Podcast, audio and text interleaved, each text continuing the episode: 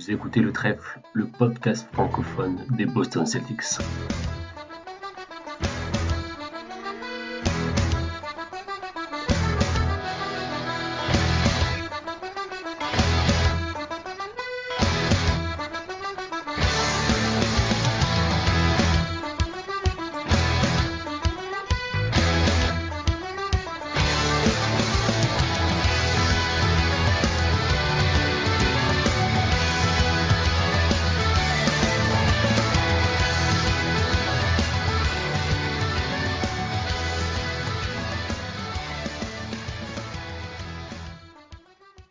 Bonjour, bonsoir à toutes et à tous et bienvenue dans ce nouvel épisode du podcast Le Trèfle.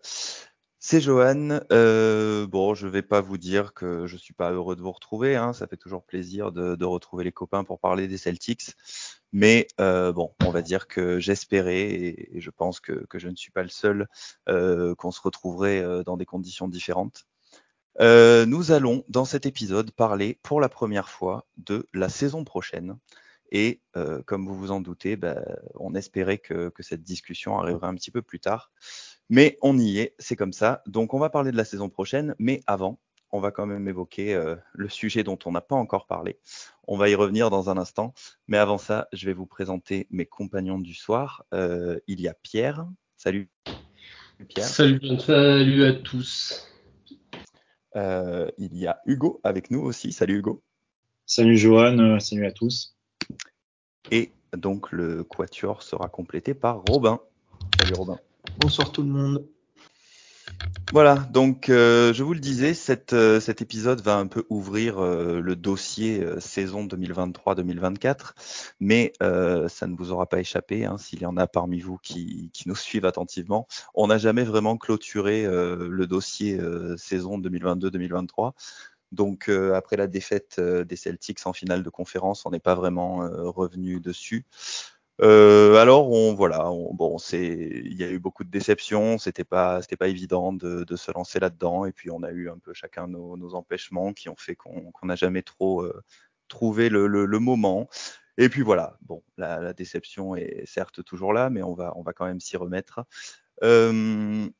On va pas vous proposer une review euh, de, cette finale de conférence après tout ce temps, hein, ça, n'aurait pas beaucoup de sens, mais on va quand même euh, en dire quelques mots. Alors bon, bah, pour euh, remettre un peu dans le contexte, hein, ça semble déjà loin. une première partie de série clairement décevante de la part des Celtics. trois premiers matchs perdus sans qu'il n'y ait vraiment rien, à, rien à dire. Hein. Il n'y a, pas vraiment eu de match. Le hit est au-dessus, c'est clair. Les Celtics n'arrivent pas à, à exister dans cette série.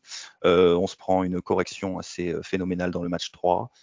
Et puis, il y a un sursaut, il y a un retour, le, match 4 où certains pensaient déjà que, que c'était fini, qu'on allait peut-être euh, se prendre un sweep. Et puis voilà, il y a eu, le petit, il y a eu le redémarrage, un match 4 gagné, sans que ce soit, ça n'a pas été un massacre, mais on a clairement gagné, une belle victoire.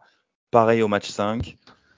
Un match 6 très accroché. On a cru sur la fin que la saison allait se terminer. Puis il y a quand même un, joli souvenir euh, avec euh, Derek White qui, surgit et, qui nous, arrache euh, le, Game 7 à la dernière seconde.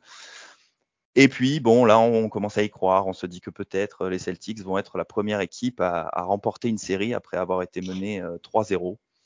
Jusqu'au, ben, en fait, on, y a cru jusqu'au début du match, hein, puisque l'image euh, assez terrible de, Jason Tatum qui, qui va au panier, qui retombe sur le pied de Gabe Vincent, qui se tord la cheville et qui va donc jouer ce match 7 blessé.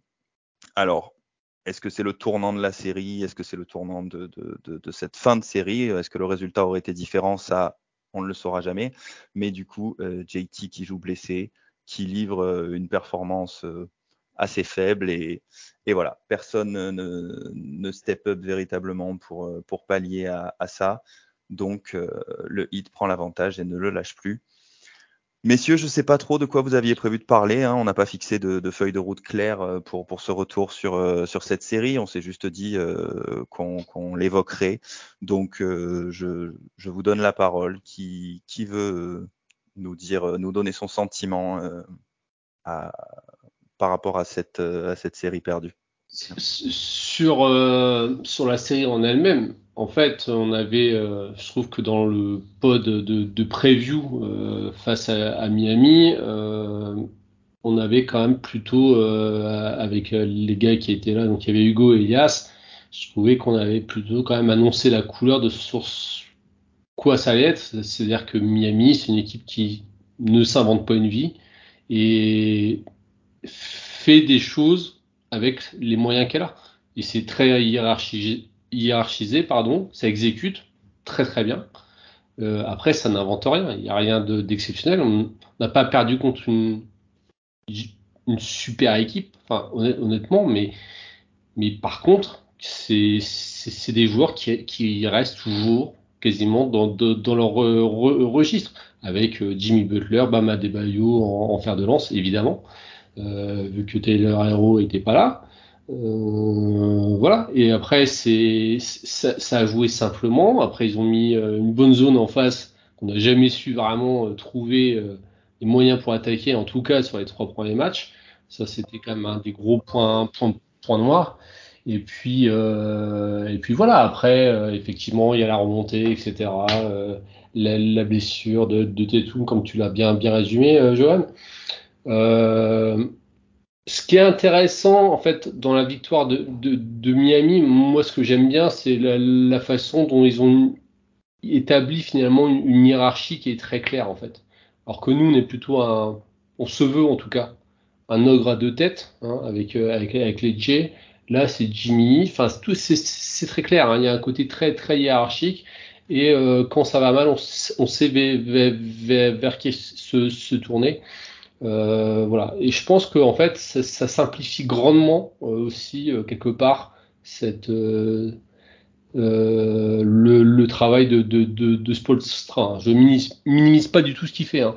C'est juste que bah du coup, voilà, les, les, choses coulent par essence et puis voilà, il, après ils, ils, ils, exécutent. Donc voilà moi, moi ce que, ce que ça m'inspire.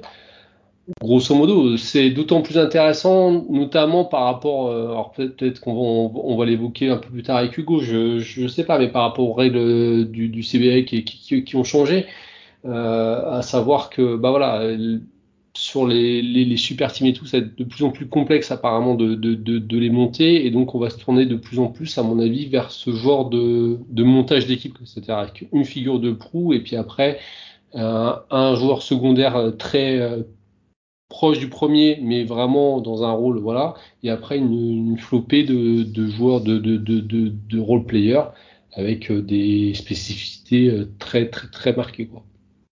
Hmm. Ok, ouais. Du coup, on, on, en parle, on reparlera de ça euh, un petit peu plus loin. Euh, Hugo, tu veux nous, nous donner ton avis là-dessus? Euh, bah, Déjà, pour être tout à fait franc avec tout le monde, j'ai pas vu tous les matchs, donc je je suis pas le, la meilleure personne pour, euh, pour, parler de la série, mais en tout cas sur ce que j'ai vu, c'est-à-dire euh, 4 matchs sur 7.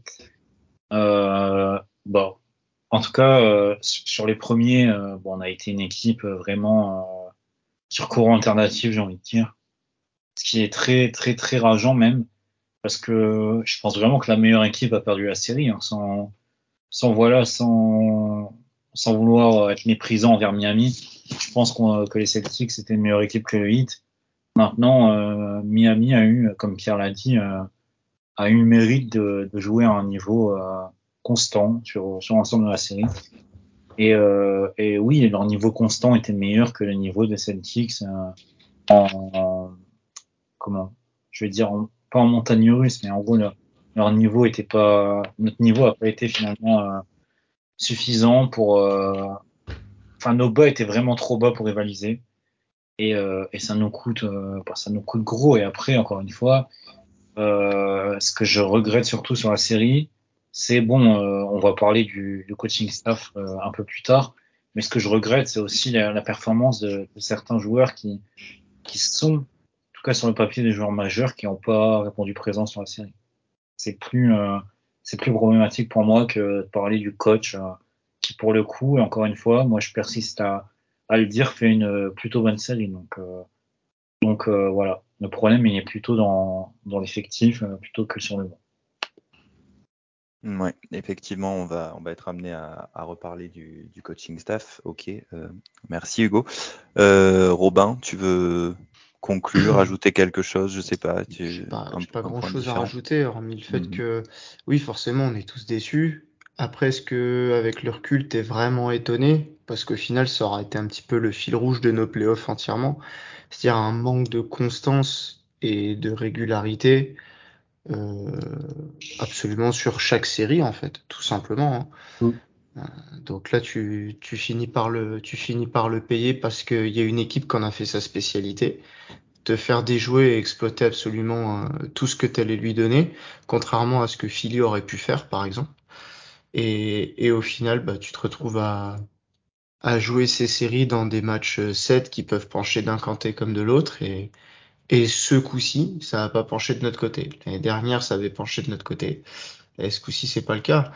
Moi, le, ce que je retiens de positif, c'est que mine de rien, euh, tu as été plutôt épargné par les blessures sur la totalité de tes playoffs. Et c'est nécessaire pour euh, en tenir, enfin, en ressortir les leçons pour travailler cet été, tout simplement. Donc euh, là, tu eu tout le monde. C'est, ça fait des années qu'on n'avait pas eu un effectif aussi sain euh, pour une campagne complète de playoff. T'as Stuchy qui tourne un petit peu sur le dernier match, mais enfin, on n'a pas attendu ces playoffs-là pour savoir de quoi attendre de JT. Donc, euh, donc du coup, bah après, place à place à la suite. Mais le, fait d'avoir une remontée, etc., ne doit pas ne doit pas masquer le, le véritable souci. C'est que aujourd'hui, on manque de constance et de consistance dans certains aspects, et c'est assez récurrent peu importe le coaching staff que tu eu, euh, forcé de constater qu'il y a un moment où oui, le coaching staff fait pour quelque chose, il n'y a pas que. Là-dessus, après, je rejoins un petit peu Hugo sur les, performances individuelles de chacun. Mais, euh, mais au final, je suis. Ouais, le, le, il y a un moment, si tu respectes un petit peu, entre guillemets, le, le basket et ce que nécessite euh, euh, la gagne, c'est-à-dire de la rigueur, et de la concentration ou de la gestion des moments importants, et eh ben force est de constater que sur ces plans-là, on a été moins, moins bon que Miami, peu importe le plafond euh, possible de chaque équipe. Ok, ok, bon bah merci Robin. Ouais, bah écoutez, je pense qu'on est tous d'accord là-dessus. C'est vrai que la déception et puis et puis quand même bravo à, Miami qui a su euh, tirer son épingle du jeu. Euh, je vous propose de pas s'attarder plus sur cette partie-là. On va être amené de toute façon à, reparler de, certaines choses dans la partie principale donc de cet épisode. on va parler de l'intersaison à venir donc et de ce qu'on s'attend à voir, de ce qu'on peut espérer. alors une intersaison qui a déjà commencé, hein, je, vous propose d'en faire notre, point numéro 1. Hugo parlait du, coach, hein, de Joe Mazzulla. Euh, il a ramassé quand même pas mal de critiques. Alors, euh, comme Hugo l'a dit, et je suis euh, assez d'accord, je pense qu'on pourra revenir sur la pertinence de, ces critiques, mais c'est vrai qu'il a été pointé du doigt. En même temps, c'est facile de, pointer le coach du doigt quand, quelque chose ne va pas. sans dire que Mazzulla était parfait, on peut quand même remettre un petit peu les choses en contexte par rapport à la saison, parce que c'est vrai que la saison régulière, surtout le début de la saison régulière, a été excellent. Donc, ça nous a presque fait oublier euh, que c'était un coach rookie hein, cette saison, euh, qu'il a pris le, poste de, head coach euh, au dernier moment suite à l'affaire Udoka. on pourrait aussi, dans les circonstances atténuantes, rappeler quand même que il affrontait en finale celui qui est probablement l'un des, des, meilleurs coachs de toute la NBA aujourd'hui. Hein. Et puis, euh, ça saute moins aux yeux, mais il faut quand même le rappeler, euh, il a dû travailler avec un coaching staff qui n'avait pas forcément été choisi, qui a été amputé euh, de membres très importants, alors que ce soit avant le début de la saison, avec le départ de, de, Will Hardy, donc qui est parti au Jazz, et puis et puis Damon Stoudamire qui est qui est parti en cours de saison. je disais que l'intersaison a commencé parce qu'il semblerait que, le front office des Celtics ne, veuille pas euh, voir ce genre de choses se reproduire. Il y a eu déjà deux recrutements euh, pour le coaching staff. Euh, alors on peut lire un peu partout que c'est plutôt bon. donc il y a eu Sam Cassell il y a, il y a quelques jours et on a appris aujourd'hui ou hier, je ne sais plus trop, le recrutement également de Charles Lee. Les gars, euh, éclairez-nous, racontez-nous euh, ce qu'il y a à savoir sur ces, sur ces deux hommes. Est-ce que est-ce c'est une bonne chose? Est-ce que c'est du gros niveau? Est-ce que euh, qu'est-ce qu'ils vont apporter selon vous au, au banc des Celtics? Bah, je peux je peux y aller si vous voulez les gars. moi j'adore le j'adore surtout bah, le, la combinaison des deux. J'avoue que j'ai eu un peu peur quand quand on a signé Sam Cassell. Je me suis dit oui. Bah, en fait, Sam Cassell est un bon choix, mais je me suis dit, ouais, faut vraiment pas que ce soit le top assistant, enfin le lead assistant. Euh, et, euh, et, en fait, bah, le, fait de voir, euh, de voir Charles Lee euh, arriver, c'est une bonne, euh, une très bonne nouvelle dans le sens où, le gars est un est un assistant reconnu en NBA, un top il a été top assistant avec Milwaukee. Il a aussi eu euh, plusieurs euh, plusieurs rôles à Atlanta, enfin, quand, quand il était dans le, dans le staff de Budenholzer déjà à Atlanta. Il a notamment coaché une année euh, l'équipe de Summer League d'Atlanta, qui, qui, dans mon souvenir, avait plutôt une, un jeu un jeu que j'avais apprécié. Donc c'est toujours une bonne indication. On se rappelle que notamment à Boston, Mazzula avait coaché notre équipe de Summer League et, et pareil, ça avait, ça avait été un, un très bon cru. Donc c'est toujours un bon indicateur quand les assistants prennent, prennent les équipes de Summer League, de regarder ce qu'ils ce qu'ils ont pu faire, etc. Et, euh, et plus globalement, Charles Lee, ce qui est cool, c'est que il est réputé pour euh, pour son côté, euh, pour sa facilité à créer des liens avec euh, les joueurs et à souder un groupe. Et je pense qu'on en avait besoin justement euh, l'année dernière, enfin cette saison du coup, parce que euh, parce que on, l'a vu notamment dans l'article qui est paru euh, dans The Athletic au lendemain de, notre élimination. Euh, finalement, même si le, globalement la franchise euh, c'est bien, l'effectif s'est bien comporté, il y a quand même eu des moments où, euh, il, y a, eu des petites dissensions. Je pense au moment où Grant Williams est pas sorti de la rotation. C'est les Jays qui, sont allés, au, qui sont montés au créneau, qui sont allés voir Mazzula pour lui dire de réintégrer la rotation. Donc euh, je pense qu'avec Charles Lee, justement, le groupe sera encore plus soudé, ça n'arrivera plus forcément. Et, euh, Sam Cassell, justement, c'est un bon, un bon complément dans le sens où lui, il est plutôt excellent pour, euh, pour, enfin, en, skill development, quoi. En gros, en, coach, en coach de skills, donc pour, pour développer les joueurs. Et c'est bien quand on voit notamment les perfs d'un Brown, d'avoir un coach qui est vraiment spécialisé dans le développement pour euh, peut-être le remettre dans le droit chemin, on, on accompagner dans son développement sur certains points du jeu. Ça peut être que bénéfique. Et en plus, euh, Sam Cassell, ce qui est, ce qui est très bien, c'est que bon, il a été All-Star NBA, il a eu une carrière de, de, 15 ans, il a été champion, etc. avec Boston euh, 2008. 2008. Donc, euh, donc voilà, on avait besoin d'un mec qui, qui comprend euh, ce que peuvent vivre les joueurs. On l'avait perdu avec Stoudemire justement, on, on en avait plus parce que le seul, euh, le seul joueur, hormis, euh, enfin, aucun, aucun de nos, nos membres du staff n'avait atteint l'NBA. En gros, on avait Dobbins qui avait joué en France, Mazzula euh, et tous nos autres assistants qui avaient joué en, en, college basketball, mais personne en NBA. Et là, on retrouve ça, donc c'est, ça ne peut être que bénéfique. Ok. Pierre, est-ce que tu veux rajouter quelque chose? Ouais, sur euh, Chargé, au niveau de, c'est quelqu'un qui est jeune, hein, il, il est de 84 donc il aura 40 ans que l'année prochaine. Euh, et c'est quelqu'un qui a en fait euh, commencé euh, une carrière pro en Europe et donc il a joué notamment en Israël, en Belgique et en Allemagne. C'est pas un gros scoreur ni un gros joueur et donc assez vite en fait quand il a eu l'opportunité de coacher, il, il, a saisi cette opportunité là. Euh, par contre, je trouve ça intéressant en fait. Euh, son parcours en Europe, c'est toujours bien d'avoir des gars qui sont ouverts aussi à d'autres choses, qui ont vécu d'autres choses, qui sont ouverts à d'autres cultures. Euh, je pense que ça, c'est un, vrai plus aussi, parce que on n'a pas beaucoup d'étrangers dans, dans, dans l'équipe, mais bon, sait-on jamais ce que demain, de quoi demain sera fait, on ne sait pas. Donc voilà, c'est toujours, euh, intéressant d'avoir euh, ce, genre de profil-là. Et puis, qui plus est, c'est quand même aussi quelqu'un dont on parlait pour euh, possiblement un poste en tant que, head coach avec, la valse des entraîneurs qui, a lieu actuellement. Donc, voilà, c'est. Enfin, tout le monde a l'air très content, donc moi je suis aussi très content. et puis sur Sam Cassell, voilà, comme l'a dit Hugo, rien que le fait que de son passé de, de, de joueur, de, de, champion NBA, il connaît déjà Boston aussi. Euh, son surnom en tant que joueur, c'est le, le, le, chinois. Voilà, c'est un joueur qui était capable de, prendre feu euh, par séquence.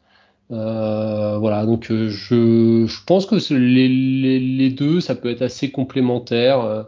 Euh, j'espère juste qu'ils vont pas se dire, il y a peut-être une place à prendre si on savonne un peu la planche, comme on dit dans le jargon, pour passer head coach. Mais normalement, enfin déjà, c'est quand même plutôt bien parti pour reconstruire un, coaching euh, staff euh, de, de qualité, quoi.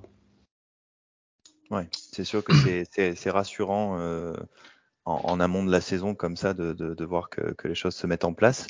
Euh, Robin, bon, les, les, copains ont déjà bien dégrossi le, le morceau, mais euh, je te laisse peut-être terminer. Ouais. Bah déjà, ce que je trouve intéressant, c'est qu'on traîne pas. Et Stevens euh, nous a quand même donné l'habitude de travailler assez rapidement pour euh, justement qu'il n'y ait pas trop de moments de latence avec, euh, avec les effectifs ou les staffs.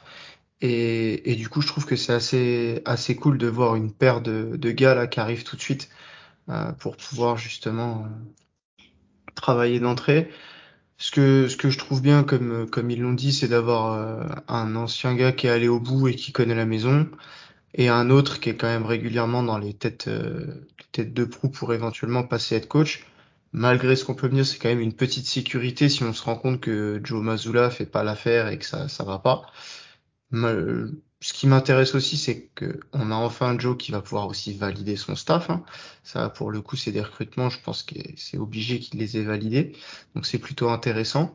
Et puis après, euh, on, verra la suite. Mais pour le moment, en tout cas, ça, semble encourageant vu les profils et par rapport aux besoins qui ont été identifiés, un petit peu de d'expérience. On a un des un de ces deux gars qui a, qui a aussi coaché euh, une superstar qui est allée au bout, hein, comme Giannis.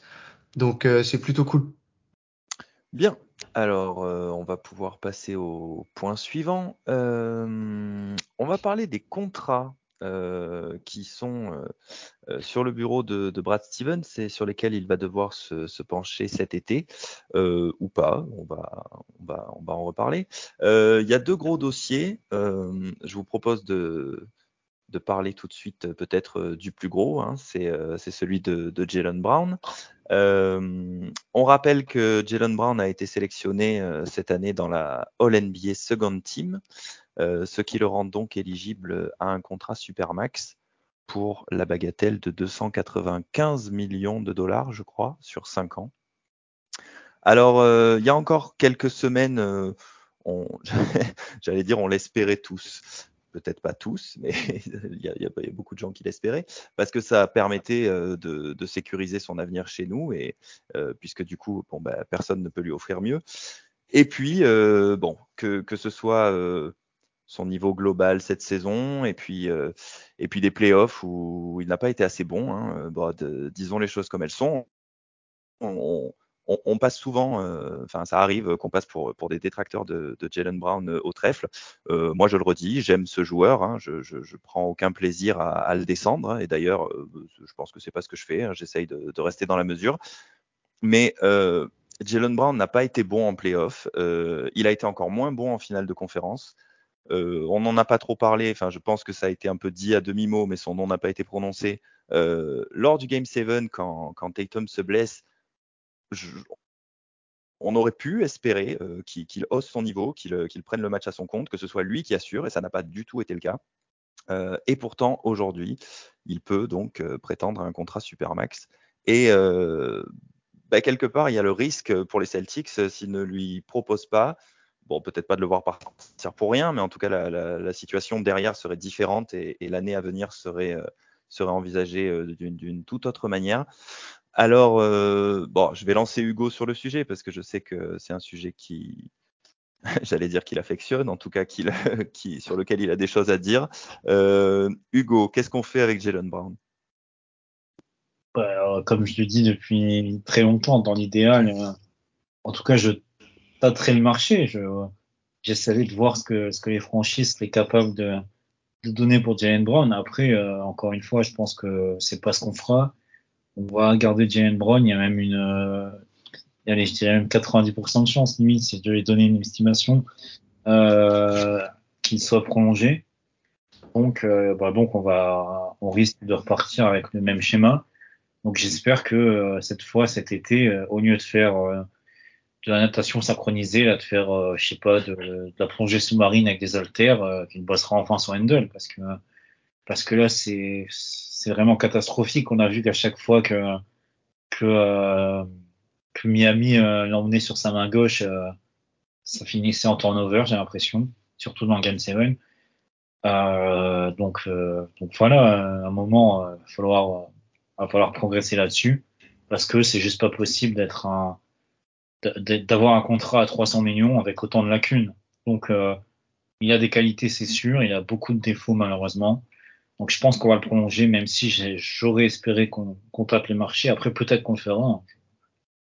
Pas, je suis pas dans le secret des dieux, mais j'ai bien peur au vu des déclarations de Stevens et au vu de, enfin, de l'amour que porte Stevens à, à Jalen Brown, etc., même de, de l'amour que porte Tatum à, à Jalen Brown, euh, qu'il soit toujours dans l'effectif l'année prochaine, ce qui n'est pas en soi une si mauvaise chose.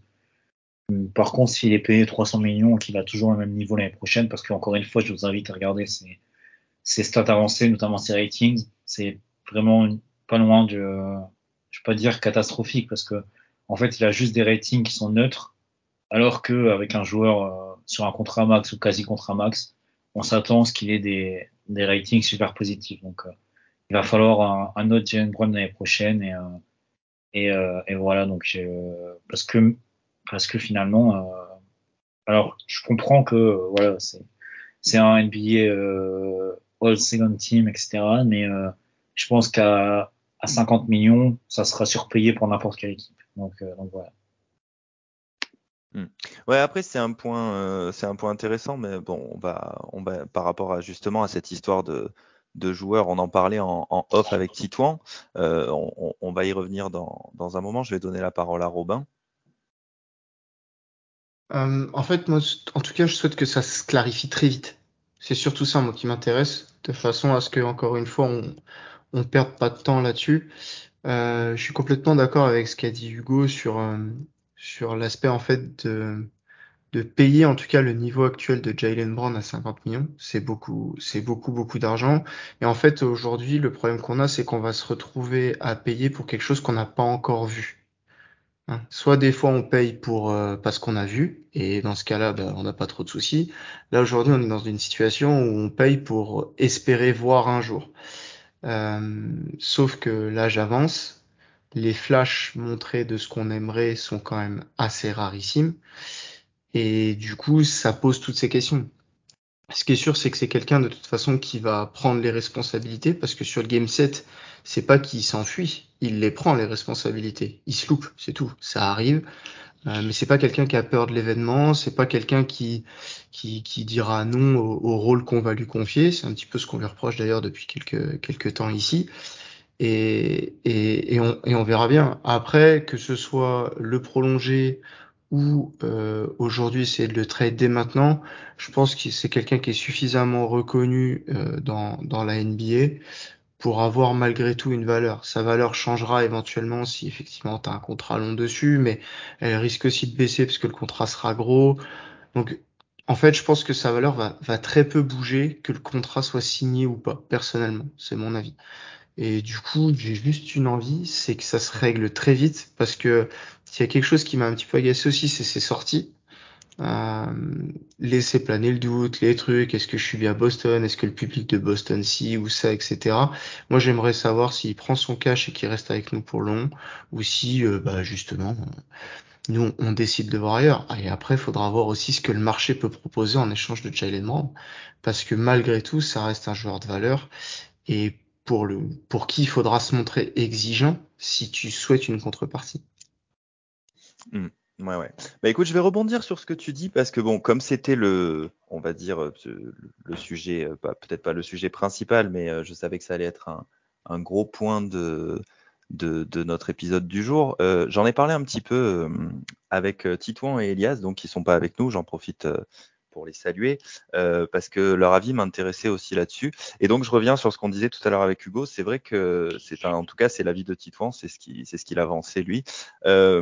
Ce salaire qui, qui donc peut sembler énorme pour Jalen Brown l'année prochaine s'il est bien signé en contrat Supermax, certes, il, semble énorme et, euh, ça peut sembler surpayé, mais euh, il fera peut-être moins peur euh, d'ici deux ou trois ans parce que le cap augmente. Hein, les contrats max et, super max sont, basés sur un pourcentage du cap. Donc, il va y avoir de plus en plus de, contrats dans ce style, surtout qu'avec la, la, nouvelle règle de donc comme quoi pour être euh, donc pour, pour, être éligible au Supermax, il faut avoir reçu une récompense individuelle ou, euh, ou être euh, sélectionné dans une team All NBA. Euh, avec cette nouvelle règle donc qui, qui, qui impose d'avoir joué un minimum de 65 matchs pour être pour être éligible, euh, il arrivera très certainement qu'il y ait des joueurs ben, ben, comme Jalen Brown en fait, c'est-à-dire que qu'on qu'on considère pas spécialement comme comme étant des joueurs qui qui méritent un supermax et qui se retrouveront à l'avoir bah, parce que euh, les places, euh, les places euh, seront laissées vacantes, on va dire, par des joueurs qui, qui auront été absents.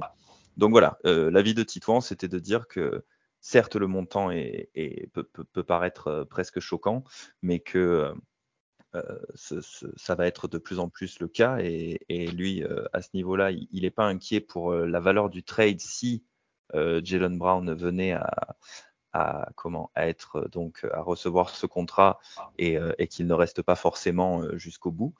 Euh, et Elias donc qui nous disait qu'il n'était pas et donc là je reviens sur ce que tu disais Robin, il n'est pas totalement fermé à, un trade cet été, mais il pense, enfin bon, il dit que s'il y a une belle opportunité pourquoi pas, mais par contre il disait, je trouvais ça intéressant, ça rejoint un peu ce que tu disais, euh, euh, qu'il ne voit pas trop en fait euh, bah, comment on pourrait ne pas être perdant en, faisant ce trade tout de suite parce que voilà parce que Jalen Brown malgré tout euh, ça reste un, joueur euh, très important de notre effectif et avec Tatum qui rentre dans son prime est-ce qu'on peut prendre le risque entre guillemets de de, de lâcher ce, ce, ce, binôme maintenant et de prendre le risque de devoir entre guillemets reconstruire Enfin voilà, c'était. Euh, que tu fasses l'un ou l'autre, ça représente un risque, hein, de toute façon.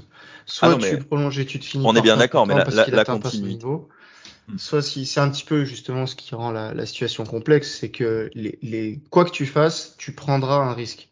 Et on, on y est. Après, c'est le lot de toutes les équipes qui veulent rester au sommet et qui visent les sommets. Faut pas non plus qu'on se dise qu'on est les seuls à avoir des choix euh, un petit peu compliqués sur euh, sur nos, nos free agency. Là, euh, là pour le coup, ouais, ça, ça, va être compliqué quoi que tu fasses. Après, de toute façon, 50 millions, ça t'oblige d'être au minimum quasiment élite dans un aspect du jeu, ce qu'il n'est pas. Ça, aujourd'hui, c'est factuel. Peut-être qu'il peut le devenir. Moi, je suis un peu pessimiste. Ça n'empêche que ce serait pas le premier à me faire mentir. Mais euh, aujourd'hui, en tout cas, euh, on est dans l'inconnu. Et tu vas payer pour de l'inconnu. Ouais, non, mais je suis tout à fait d'accord avec ça, mais on va dire que quand tu prends un risque, euh, celui de la continuité est peut-être moins dangereux. Enfin bon, après, tout, tout se discute. Du coup, je vais donner la parole à Pierre, hein, qui, qui, ne s'est pas encore prononcé sur le sujet par rapport à tout ça, à l'avis de, des présents et des absents. Et puis, euh, et puis euh, pour que tu nous donnes aussi ton, ton avis à toi, Pierre, on t'écoute. Bah moi, mon avis à moi, il serait plus proche d'Hugo, honnêtement, parce que qui, Hugo a pointé sur Handel. Moi, ce qui me rend fou, c'est un truc en plus je comprends pas parce que ça a l'air d'être un garçon euh, plutôt très euh, très intelligent, très cortiqué dans la vie de tous les jours, etc. Sur un terrain, je le trouve euh, abominable. Enfin, en playoff, là, je, je, je, l'ai trouvé, mais sur six choix de passe, les qualités de passe, c'était vraiment, c'était j'ai des joueurs en département qui font ça, je les, je les trucide en fait, euh, donc euh, c'est quand même un peu embêtant. Euh, voilà, et alors je. Mais après, à côté de ça, je suis aussi assez convaincu qu'on va quand même plutôt le garder. Donc, enfin, en tout cas, que la, la, franchise va faire ce choix-là pour les raisons que Hugo a données, justement, parce que effectivement, c'est un peu le, le besties de, de JT. Donc ça, ça la foutrait mal de, de se séparer comme ça, etc. Donc, euh, donc voilà. Après, euh, je parlais plus euh, du. Moi, c'était plus par rapport au risque que vous avez évoqué là. C'est plus que le, le, le, risque financier aussi, ce que ça implique en fait, qui, qui, qui moi me gêne. Hein. Parce qu'avec les nouvelles règles du, du, du, CBA, grosso modo, en fait, ça peut aussi t'obliger à garder tes pics, donc tu as beaucoup moins d'assets d'un coup. Euh, et puis tu peux plus non plus dépenser, dépenser, dépenser. Il y a un moment donné où euh, la NBA là dit, euh, alors c'est pas un hard cap vraiment, mais ça ressemble quand même beaucoup plus que ce que c'était avant, où on a l'impression que, un peu comme les Warriors, on pouvait être avec des 190 millions de masse salariale et ça posait pas de problème du moment qu'on payait la luxure et les taxes. Ça, ça va plus être trop possible en fait. Donc ça va être, c'est pour ça que je pense qu'il faut j'ai mis en avant aussi la, la, façon euh, dont le hit était construit, parce que euh, je crois que de plus en plus, les équipes NBA vont se tourner vers ça, et plus des monstres à deux ou trois têtes, en fait. Donc euh, voilà, moi c'est un peu mon, point de vue. Euh, je serais pas, voilà, après, euh, on va certainement le garder. On, ça reste un, joueur qui, a des, qualités. Après, moi, là où je suis excédé, c'est que j'ai l'impression que ça fait deux saisons qu'il progresse pas, quoi. Donc, donc voilà, c'est ça que je trouve dommage. Et de concrètement, tu face à Jalen Brown, tu mets une zone en place, il est perdu. Hein. C'est quand même un peu la caricature du basketteur américain, euh, Jalen Brown. Euh, donc euh, bon, voilà, moi c'est ça qui me gêne un peu. Après, si t'as les Jays, t'es sûr d'aller en playoff, quoi. Donc c'est ça aussi le truc. C'est c'est ce que tu perds d'un côté, tu le regagnes de l'autre, etc. Donc c'est ça se discute et puis ça dépend de ce que tu peux avoir en contrepartie, effectivement. Et, moi, je reviens juste sur ce que tu dis, Pierre. Pour moi, c'est même pas que qu'il progresse plus depuis deux ans, c'est qu'il régresse carrément. Franchement, hein alors, je, comprends qu'il a blessure au poignet là de d'il y a deux étés. Enfin, quand, quand, on perd contre Brooklyn en playoff, il était blessé au poignet euh, sur la fin de saison. Donc il y a eu ça et euh, ça l'a empêché de travailler en tout cas sur son jeu pendant l'été. Donc ça, je veux bien comprendre. Par contre, l'été dernier, euh, j'attendais à ce qu'il à ce y ait un vrai step en avant de, de Brown et j'ai pas eu l'impression qu'on ait eu malheureusement. Et pour revenir aussi sur ce que Titouan disait, euh, alors, de ce que j'en ai compris, parce que bon, j'ai j'ai pas parlé de ça avec lui, donc je, je sais pas exactement si si je veux bien retranscrire ses propos, mais si j'ai bien compris, c'est que il, en gros, il pense que euh, le contrat de Jalen Brown euh, va euh, paraître un peu plus digeste dans le temps. Si j'ai bien compris. Au final, pas tant que ça, parce que le contrat, en tout cas le contrat max que pourrait signer Jalen Brown est indexé en fait sur le cap. Donc euh, quoi qu'il arrive, ça restera euh, toujours 30% ou 35% du cap. Je pense que c'est 30%. J'ai ouais, c'est 30%, donc un peu moins d'un tiers du cap.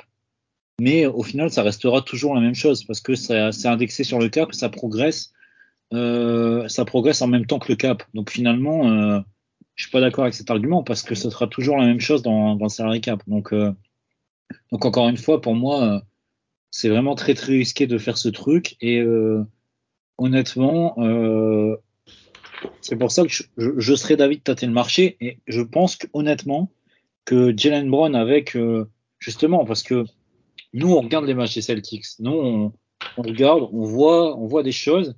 Et j'ai l'impression que des fois sur Twitter des, gens ne voient pas les mêmes choses que nous et il y a même certains front office quand je vois par exemple une franchise, bon pour le coup elle, elle est en finale NBA mais mais euh, une franchise signée quelqu'un comme DeAndre Jordan, alors que le mec est juste le pire joueur NBA depuis trois ans, je me dis qu'il y a des franchises, je sais pas vraiment si parfois ils regardent tous les matchs. Donc, il y a moyen de vendre Jalen Brown en, de, de le marketer à fond en, mettant en avant ce côté euh, All NBA Second Team et, euh, et euh, franchise player, etc.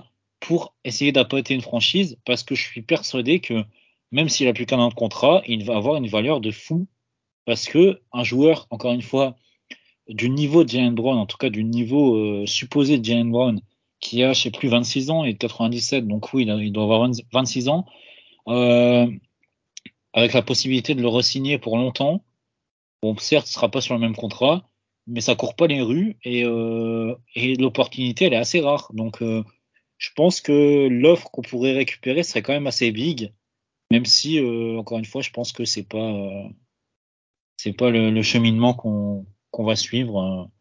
Je pense qu'on serait pas si perdant que ça.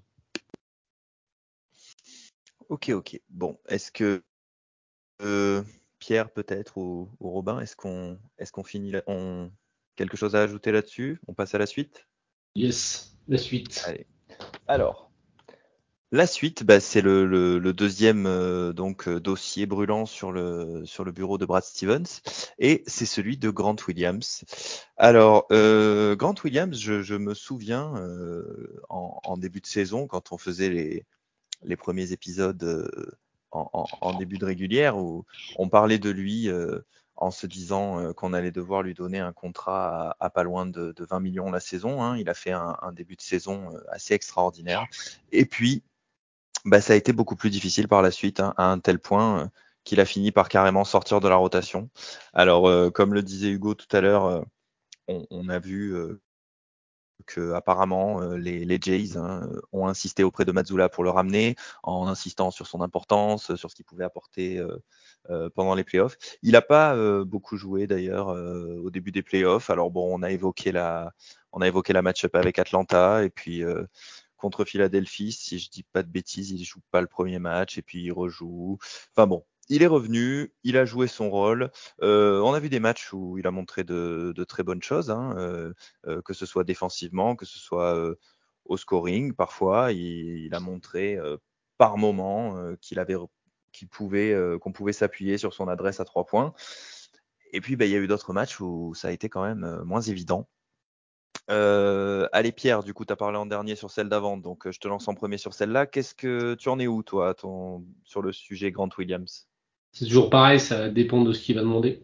C'est l'éternelle question en fait. C'est savoir combien, combien il veut et ce que tu es capable de proposer. Euh, et puis en fait, il y a aussi une autre question, c'est que euh, j'ai pas l'impression, en tout cas, euh, pour le coup, là, si on a peut-être un truc à reprocher à Jojo Mazzula, c'est peut-être ça.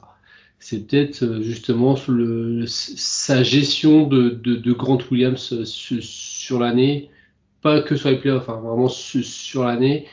Merci. et donc, est-ce que pour, est-ce que Joe Mazzula le veut déjà? Donc ça, c'est une, vraie question. Je, ne sais pas. Euh, et puis après, à partir de là, une fois que tu as répondu à cette question-là, c'est combien tu es prêt à lui donner.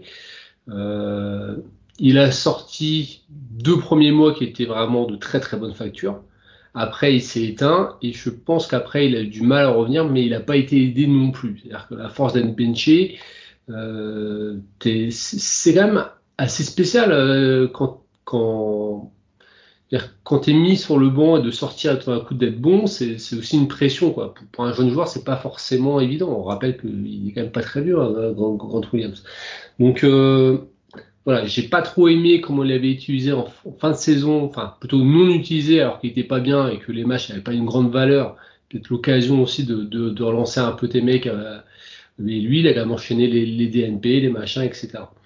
Euh, donc euh, voilà, je sais pas du tout là pour le coup euh, ce que Boston va faire. Je et je parce que en même temps je me dis qu'il y a bien une franchise qui va lui proposer 20 millions quoi. Sur ça, je, je, le vois gros comme une maison.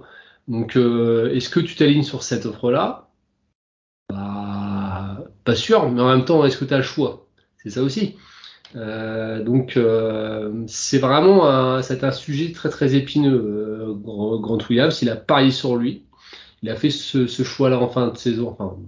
En septembre dernier, on a su qu'il y avait eu des, négociations, qu'il n'y avait pas eu, d'accord de, trouver.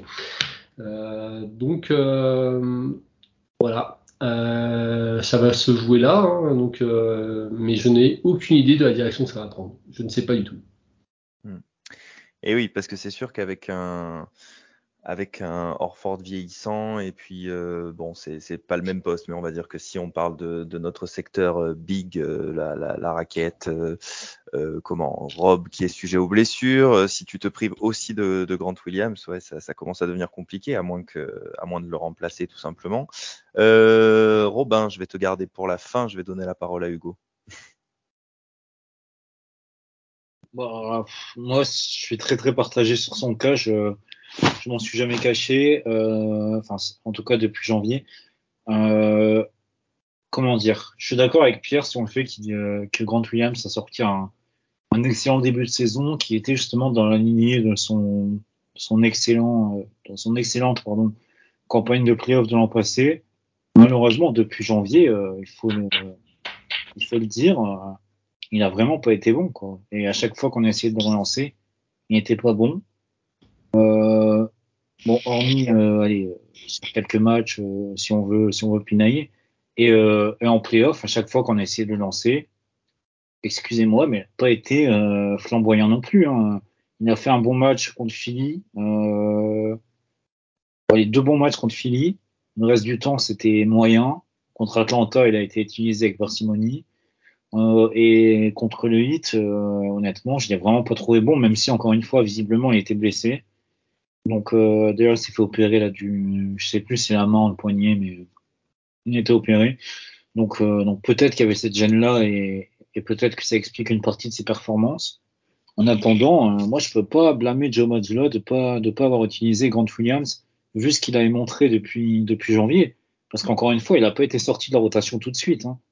Il y a eu un bon mois de performance, un, mois et demi même de performance moyenne avant qu'elle soit sortie de la rotation. Donc euh, donc à un moment, quand, quand le gars euh, que tu mets sur le terrain, qui en plus a une grosse minute, ne répond pas présent, euh, bah, je peux comprendre que, que tu sois mis de côté. Après, encore une fois, euh, pour revenir sur la question contractuelle qui est, le, qui est ta question, Johan, euh, c'est vrai que c'est un, un, cas épineux parce que finalement, on est dans une situation où, où on joue le titre, donc en tout cas, potentiellement on joue le titre, donc on peut pas se permettre de perdre un joueur euh, qui serait en tout cas amené à être un role player majeur.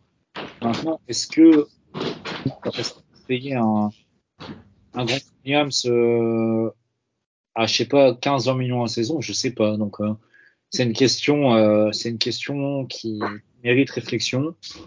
Je pense que qu'au final, on risque de s'aligner sur toutes les offres. Il y a vraiment une offre une franchise un peu euh, un peu, je sais pas, comme Orlando, j'ai vu dans les rumeurs Orlando.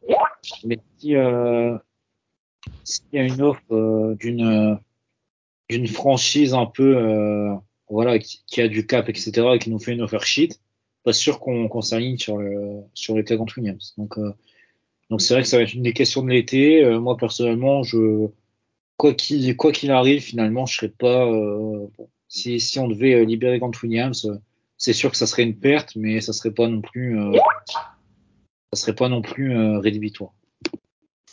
Bon, très bien. Ben, je, je, pense qu'il y en a un qui qui va pas forcément être d'accord là-dessus, donc euh, donc bah, on, on, va lui donner la parole. Vas-y, Robin. En fait, si tu veux, j'entends je, ce qu'il dit, mais. Je c'est pour moi le principal reproche que je fais à, à Joe sur cette année, c'est cette, euh, c'est cette gestion pour la simple et bonne raison que je trouve que l'échantillon qu'on avait de Grant Williams sur certains rôles était suffisamment important et suffisamment bon pour que tu laisses passer l'orage d'une contre-performance en fait. Et en fait, je trouve qu'on a utilisé euh, Grant Williams comme on utilise un vétéran, c'est-à-dire soit bon quand on t'appelle, euh, et puis euh, on t'appellera quand on t'appellera. Sauf qu'aujourd'hui, bah, effectivement, Pierre l'a dit, c'est un jeune joueur qui est encore dans un développement, etc. Et, et en plus, on l'a pas toujours utilisé sur les mêmes rôles, je trouve.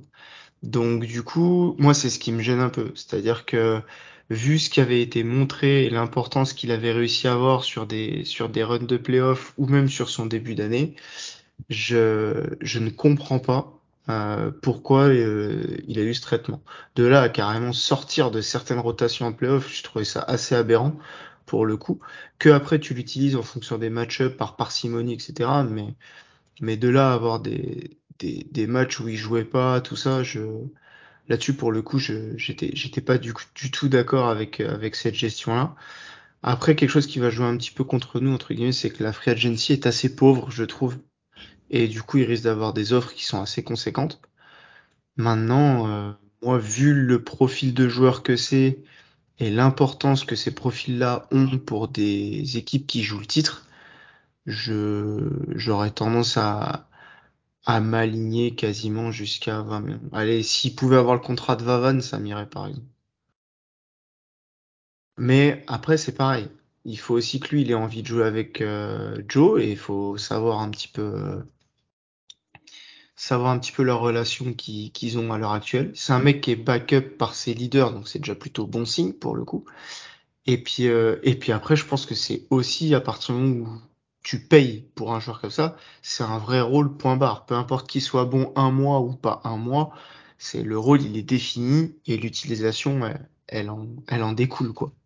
Moi c'est plus ça que j'ai reproché. Après, euh, s'il a pas envie de l'utiliser, il passe le paysage et puis euh, et puis après tu le trades quoi. Et oui, ça c'est des informations qu'on n'a pas. Euh, Hugo.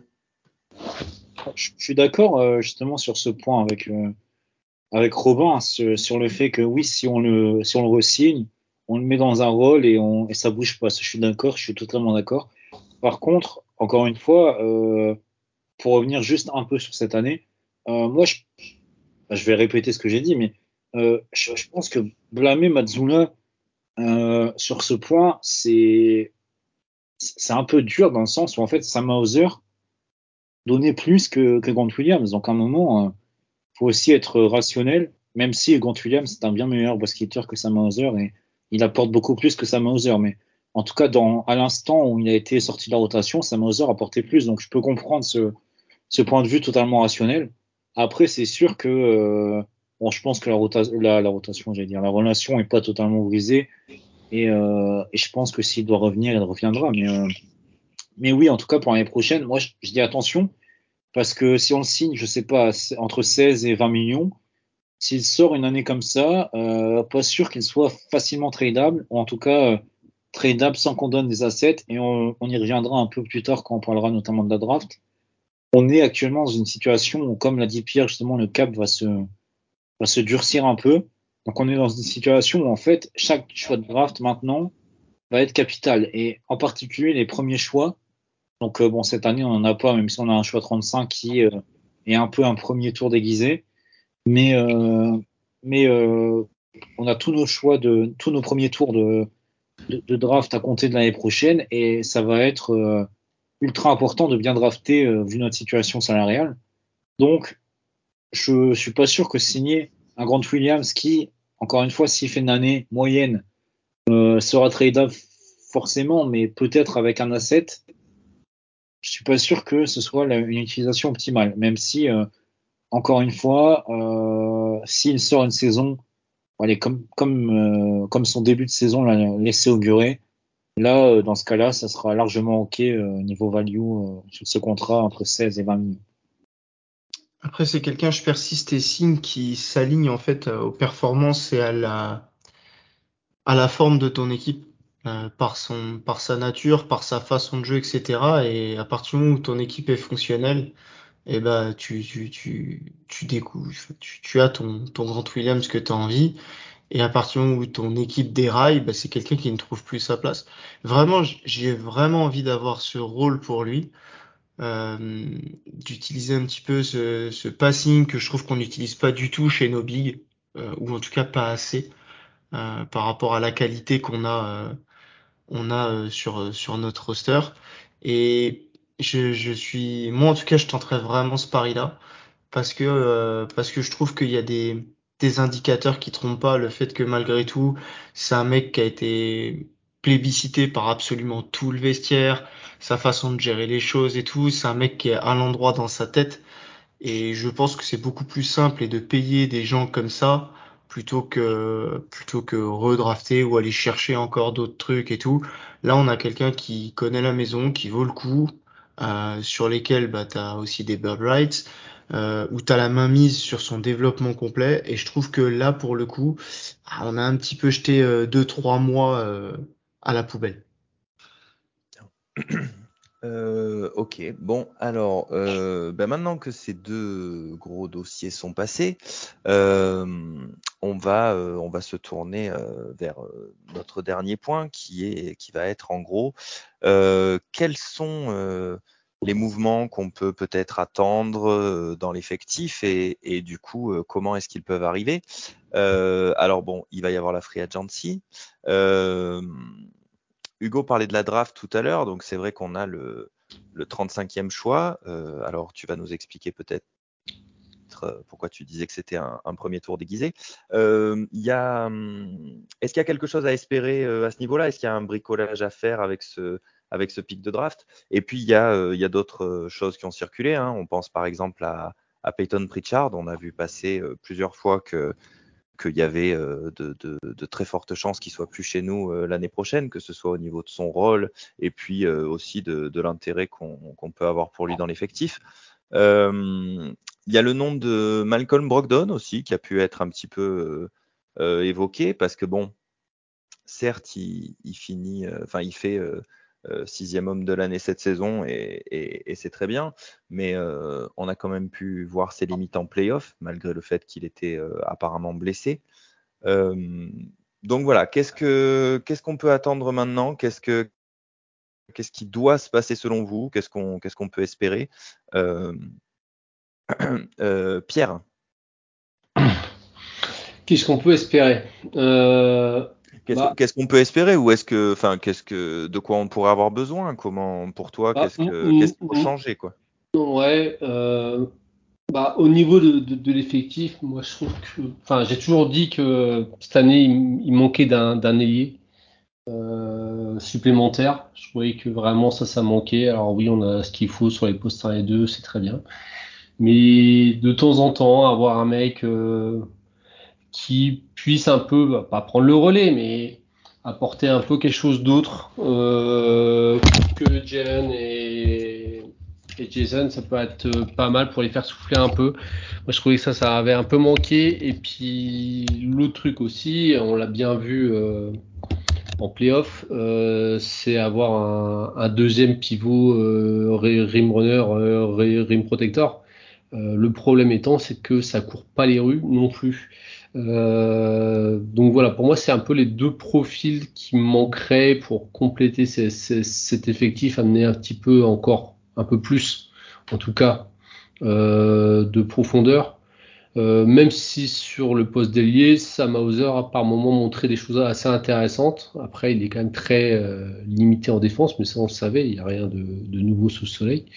Donc voilà, euh, un peu ce que ce que j'espère. Après sur euh, les joueurs qui vont partir, euh, Peyton Pritchard mériterait quelque part d'avoir un, rôle un peu plus grand, bah, pas à Boston parce que c'est compliqué, mais ailleurs dans la ligue, oui, très clairement, c'est un peu après, on l'a, il a juste dit, je crois, oui, euh, que c'est ce qu'il espérait quelque part.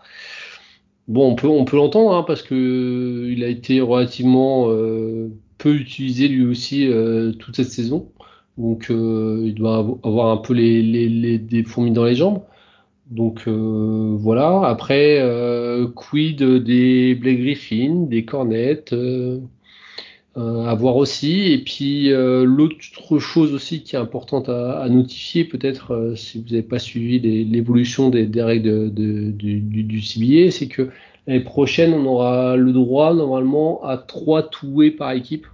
Donc ça peut changer un peu la donne sur comment tu drafts et les joueurs que tu prends.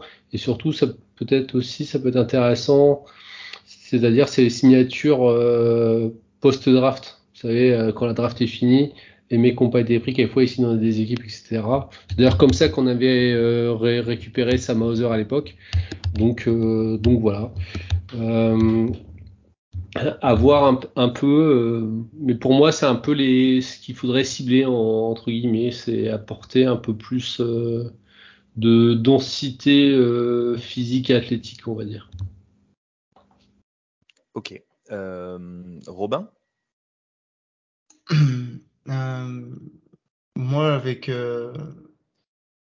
bah déjà, je serais pour le développement de, de nos joueurs déjà qu'on a. Donc, on fixe Grant Williams, qu'on fixe Hauser. Euh, faut pas oublier aussi qu'il y a Gallinari qui va revenir quand même.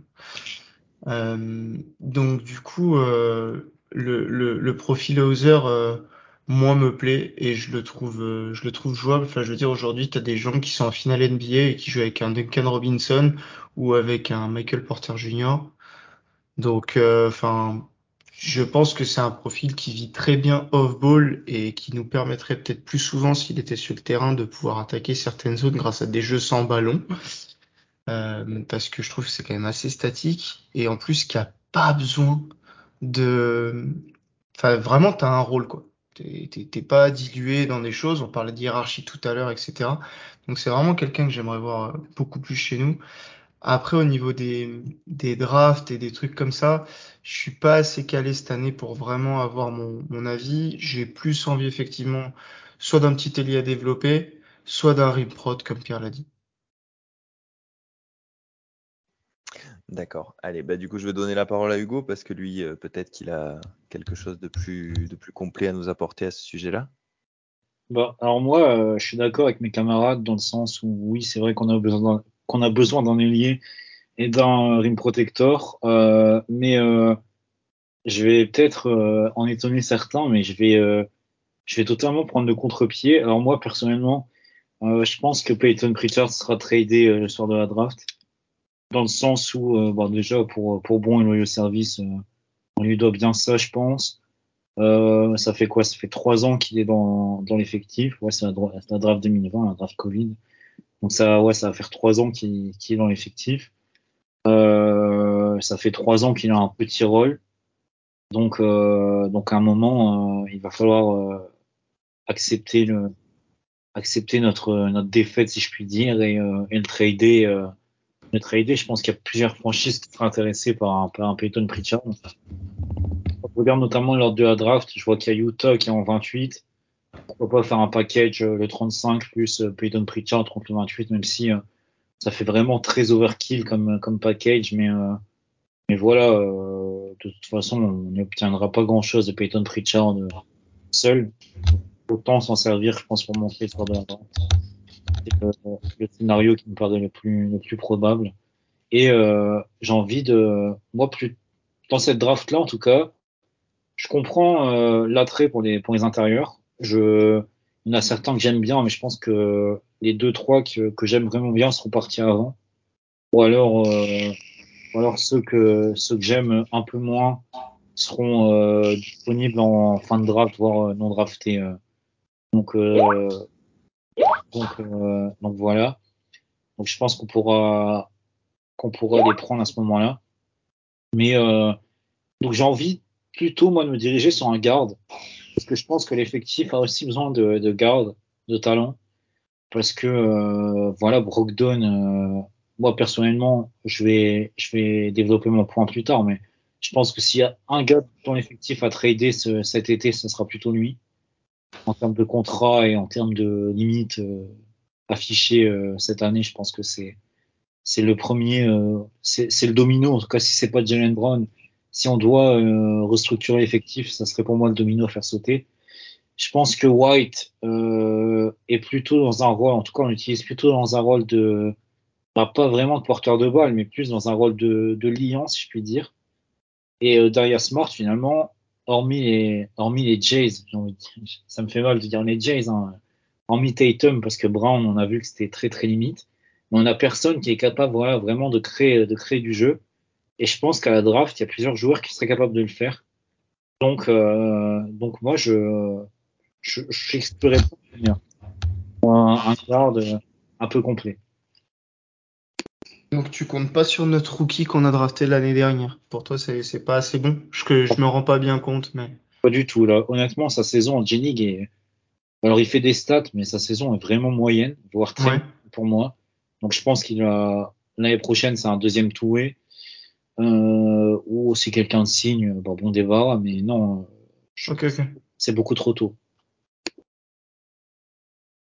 Et euh, comment, euh, puisque là, euh, comme ça, j'y pense, euh, Kabengele, du coup, sa, sa saison, je, bon, rien à voir avec le sujet, mais puisqu'on parle de No Two Way. Bon, sa saison correcte en G-League, mais visiblement pas assez pour pour espérer la NBA. Donc, je pense que on lui proposera, on essaiera de lui proposer un deuxième tour. Ah non, je crois, je crois qu'il est plus éligible au tour, justement. J'ai un doute, mais il me semble que non. Donc, euh, je pense que on va le laisser partir et va voir si lui continuera en G-League, je sais pas. Mais je crois qu'il a déjà fait deux tours euh, dans d'autres équipes, donc il me semble qu'il est plus éligible. Ok, bon. Bon, bah écoutez, messieurs, je pense qu'on on, s'approche de, de, la fin de cet épisode. Est-ce que est-ce que quelqu'un a quelque chose à ajouter euh, qu'on n'aurait pas qu'on n'aurait pas encore vu? Qu'on se fixe sur Robert Williams aussi. Euh, je pense que mhm. moi, euh, sur la preview de d'avant nos playoffs, on avait parlé donc d'être d'être favori ou en tout cas d'être d'être contender, etc. Et je ne voyais pas gagner sans un grand Robert Williams. Euh, for forcé de constater que un on l'a pas eu, mais je trouve que quand même toute l'année, euh, nos schémas défensifs, etc., n'ont pas été optimales par rapport à ce que lui sait faire.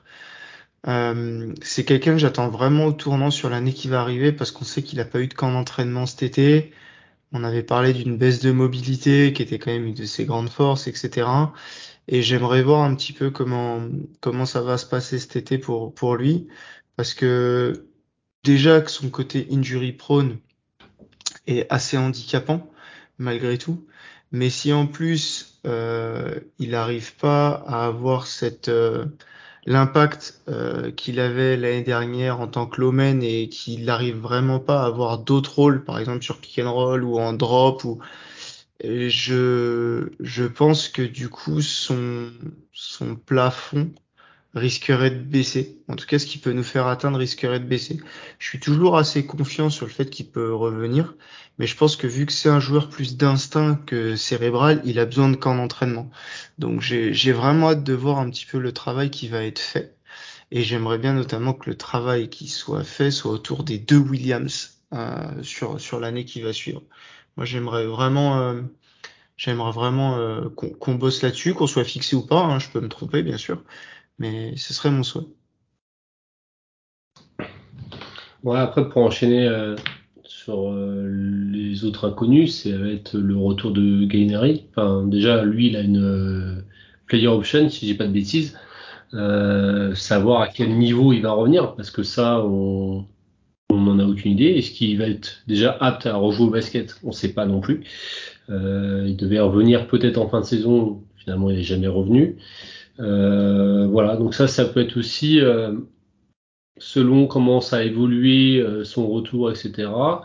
Ça peut aussi, mine de rien, un peu conditionner ce que ce qu'on va être en mesure de donner à, Grant Williams.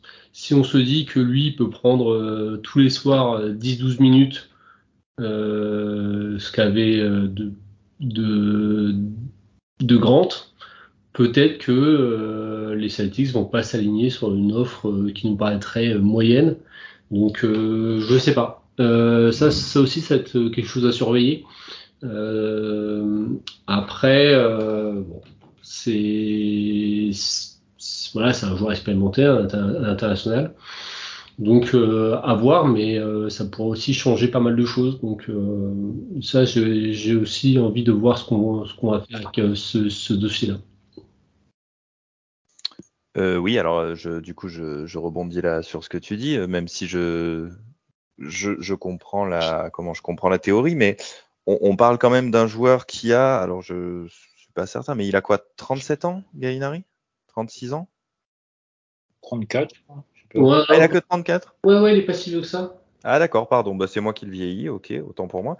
Euh, bon, alors 34 certes, mais bon, on va dire qu'il est quand même en, peut-être pas en fin de carrière, mais on s'approche grandement de la fin, alors que pour Grant Williams, euh, c'est un joueur sur lequel tu peux miser pendant de nombreuses années. Ça, c'est pas un truc qui, enfin, tu, tu, tu penses que malgré ça, euh, ça peut pencher dans la balance? Bah, je, me dis que bah, ça va surtout pencher dans la balance si jamais il demande 20, 20 millions par saison sur 4 ans, par exemple. Je pense. En fait, c'est toujours pareil, ça dépend de combien il va demander. Et euh, Et s'il demande une somme qui est importante, euh, ça t'offre, alors je ne dis pas un, remplacement, hein, je ne dis pas que c'est le même joueur, etc. Pas du tout, c'est deux joueurs complètement différents. Mais pour autant, tu te dis peut-être que si tu l'as vu et tu te dis il revient en forme et tout, tu te dis bon, ça peut compenser un peu. Donc tu es peut-être moins obligé de faire l'effort. Tu vois ce que je veux dire? Donc c'est plus dans ce sens-là que, que, que, je dis ça. Mmh, mmh. D'accord. Ok, ok. Je regardais du coup pendant que tu parlais, hein, donc Galinari, 88, c'est bien ça, c'est moi qui le, qui le vieillissais. Il aura 35 ans cet été. Ok, Hugo, je, je, te laisse conclure peut-être? Bah, juste pour revenir sur Gallinari, déjà, on aura peut-être un premier aperçu cet été parce que il, s'est pas encore fait, mais il y a, y a des chances qu'il qu'il fasse la Coupe du Monde avec l'Italie, donc donc on pourra on pourra juger un peu du niveau qu'il a et surtout de, de, sa remise en forme. Donc ça pourra être un, un bon indicateur, même si ça, ça interviendra quand même bien après la, la free agency, donc donc peut-être que Grant Williams sera déjà parti à ce moment-là, mais donc, euh, donc voilà. Mais euh, non, moi je pense en tout cas que bon, je je pars du principe par exemple que Grant Williams part. Pour moi, si Grant Williams part, on on sera plus ou moins dans l'obligation de quand même restructurer un peu l'effectif parce que parce que voilà, ça sera ça sera un peu light sur les postes extérieurs slash euh, enfin en gros pour euh, si on parle de rôle niveau spot-up shooting, euh, ça sera quand même assez light. Et pour défendre sur des sur des extérieurs adverses, on sera on sera vraiment dans dans une sauce. Donc pour moi, ça passera par des moves de, de restructuration. Et je pense que le premier domino, ça sera Brogdon, dans le sens où on aura trois gardes euh, payés euh, entre 16 et 20 millions l'année. Euh, et on pourra pas se on pourra pas repartir avec ça, je pense. Donc il faudra faire un move, enfin prendre la décision de bouger un de ses gardes pour restructurer les ailes. Et je pense que Brogdon serait le candidat désigné si Williams venait à partir. Par contre, je pense que si on signe Williams et qu'on offre une extension à Brown, on restera avec le même roster, on partira sur les mêmes bases. Mais bon, je pars, du principe que là, dans ce scénario, qu'on ne resigne pas Williams. Et je verrais bien un trade de Brogdon contre un, contre un, un trendy, mais plus type, euh, bon, je vais, évidemment, ça suffit pas, hein, il y aura d'autres, euh, la contrepartie sera, sera bien plus, euh, bien plus élevé que ça, mais par exemple, je sais pas, un, un, un Unobi, envoyer Brogdon plus beaucoup de pics sur ce type de joueur-là, ou Là, je vais faire de la, de, du basket fantasy, mais pourquoi pas envoyer Brogdon pour un retour de Gordon Hayward qui, qui est le chouchou de Brad Stevens, le chouchou de Joe Mazzulla. Donc, et ça serait mon rêve. Donc, euh, donc voilà. Je, je, ai, le chouchou d'Hugo, voilà. J'en ai rêvé cette nuit. Mais qui est le chouchou de plein de monde, hein, quand même, j'ai l'impression, dans, dans, le, dans l'équipe. Après, encore une fois, si on, si ça venait à arriver, bon, ça n'arrivera pas parce que c'est juste un rêve que j'ai fait cette nuit. Mais si ça, Faudrait pas faire comme Robin et faire jouer deux. Voilà, c'est tout ce que je voulais dire. Le fameux Gordon Hayward arrière. Euh, pour, euh, pour ceux qui n'ont pas la ref, je vous renvoie au, à l'épisode euh, de, de, draft où on, où on cherchait donc à, à, monter notre équipe idéale. Et, et, voilà, Hugo avait, Hugo avait très mal vécu le, le choix de et Depuis, je hante les nuits d'Hugo. Ouais, c'est vrai. Alors, euh, d'ailleurs, je me rappelle avoir vu qu'une fois, il y a eu un match cette saison où Gordon Hayward a été euh, noté, euh, bon, officiellement hein, sur, le, sur le site de la NBA en tant que, que shooting guard. Évidemment. J'avais pensé à toi, ben, j'avais pensé à vous deux en fait, à Hugo qui devait être dégoûté et puis à Robin qui s'est dit ça y est, enfin on me comprend. de toute façon, Charlotte cette année c'était une expérience sociale à part entière. Bien, bon, eh ben écoutez, euh, messieurs, je pense qu'il va être temps de, de raccrocher le micro. Euh, je vous remercie donc euh, d'avoir partagé avec nous vos, vos, sentiments sur, sur cette intersaison à venir. ça, va être, ça va être intéressant à suivre, hein, on va voir tout ça. C'est vrai qu'il y y a pas mal de questions en suspens, donc que ce soit Jalen Brown, même si, bon, d'après ce que vous en dites, et je pense que c'est un sentiment assez partagé même si on attend énormément de lui en contrepartie, il y a quand même de très fortes chances qu'il soit, qu'il soit prolongé. C'est Keda. Et puis, et puis voilà. Et puis les, pardon, je t'ai pas entendu. C'est Keda. Il reste. Et puis, ouais, bah écoute, je, je, je pense aussi, hein, personnellement. Euh, et puis, bon, par contre, il y a des sujets, euh, donc, euh, comme on l'a dit, plus, plus ouverts. les Peyton Pritchard, les, les Grant Williams, les Malcolm Brogdon. Qu'est-ce qu'on va, qu'est-ce qu'on va faire avec les petits joueurs, entre guillemets, de l'effectif, le, le retour de Gallinari. Il y a plein de choses qu'on va suivre d'un œil attentif. D'ici là, euh, bon, bah, on vous fixe pas spécialement de rendez-vous pour l'instant. On se retrouvera euh, s'il y a euh, un, un, move important qui est fait.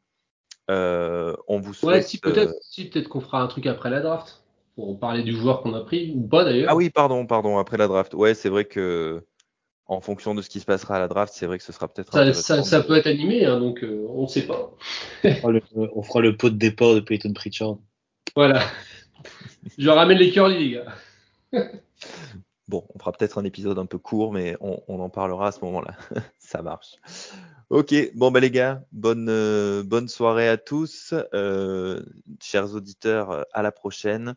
Et puis, euh, on se retrouve pour de nouvelles aventures, donc probablement après la draft.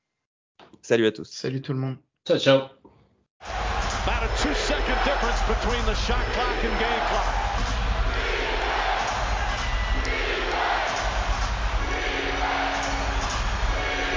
on the drive. Pull-up jumper. It's good.